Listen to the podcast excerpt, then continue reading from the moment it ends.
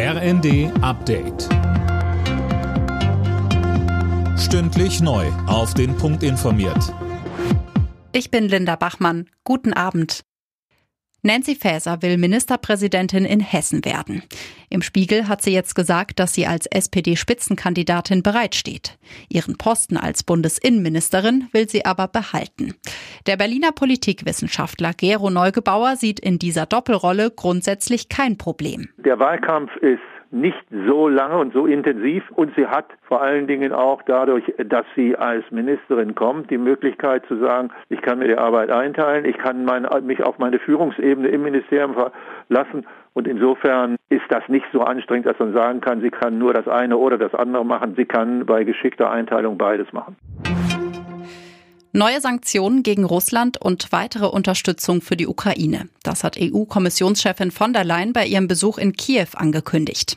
Und sie betonte, die bislang verhängten Sanktionen hätten der russischen Wirtschaft bereits beträchtlichen Schaden zugefügt.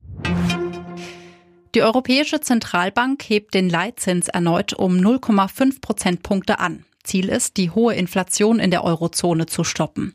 Sönke Röhling, wie soll das funktionieren? Also steigende Zinsen sorgen dafür, dass Kredite teurer werden und das soll die Nachfrage bremsen. Ergebnis ist, dass Unternehmen höhere Preise nicht einfach weitergeben können und idealerweise sinkt dann die Inflationsrate. So zumindest die Theorie. Die Gefahr ist allerdings, dass dadurch die Wirtschaft insgesamt abgewürgt wird. Da sich das Wachstum zuletzt dabei robuster gezeigt hat als gedacht, wagt man nun diesen Schritt und EZB-Chefin Lagarde hatte zuletzt auch erklärt, man werde die Zinssätze so lange anheben, bis die Inflation wieder Richtung 2% steuert. Jedes zweite Kind zwischen vier und sechs Jahren verbringt offenbar zu viel Zeit vor Bildschirmen. Das zeigt eine Umfrage im Auftrag der AOK. Die Krankenkasse warnt vor gesundheitlichen Folgen, vor allem wenn sich die Kinder dauerhaft zu wenig bewegen. Alle Nachrichten auf rnd.de